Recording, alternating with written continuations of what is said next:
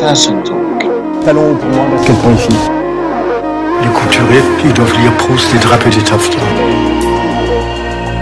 Fashion Talk. Alors j'ai tout changé, maintenant je vois tout. Uh, coming from countryside and going to city?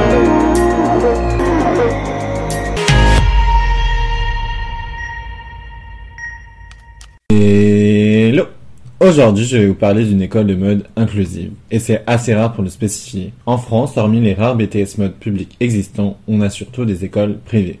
Alors, parmi elles, on peut citer la très reconnue S-Mode à près de 11 000 euros la première année, ou encore le très modeste Ituto Marangoni à près de 20 000 euros l'année. Bon, heureusement, il y a l'influenceuse Lena Mafouf pour faire gagner à un ou une heureuse élue une formation complète. Mais pour les malchanceux, bah tant pis. Mais heureusement, certaines initiatives émergent et notamment la Casa 93. La Casa 93 est la première école de mode ouverte à tous. Cette formation a été créée en 2017 sous l'impulsion de Nadine Gonzalez. Elle s'est inspirée de son premier projet au Brésil qui se nommait Casa Gelaceo. Gratuite sans condition de diplôme, elle se présente comme une alternative pour les jeunes créatifs formés pour repenser la mode de demain de façon plus humaine, solidaire, transparente et responsable, je cite. Cette école accueille prioritairement les personnes issues des quartiers populaires et les personnes n'ayant pas les moyens d'accéder aux écoles privées.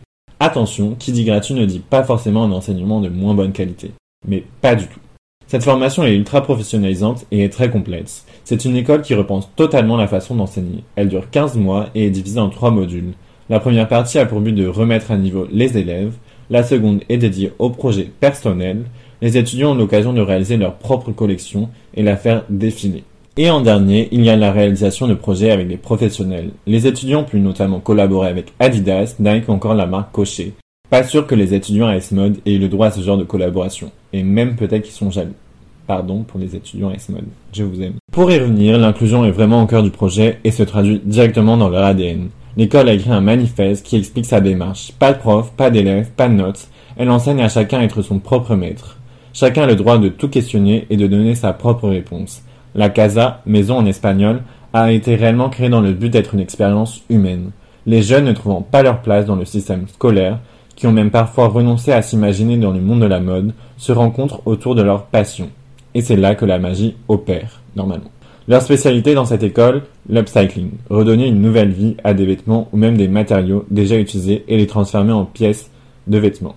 Dommage qu'il n'y ait pas d'image, mais il y a de vraies merveilles. Pour en savoir plus sur leur projet, vous pouvez bien sûr aller consulter leur site internet. J'espère que cette petite chronique vous a plu. N'hésitez pas à vous abonner au podcast, à en parler autour de vous.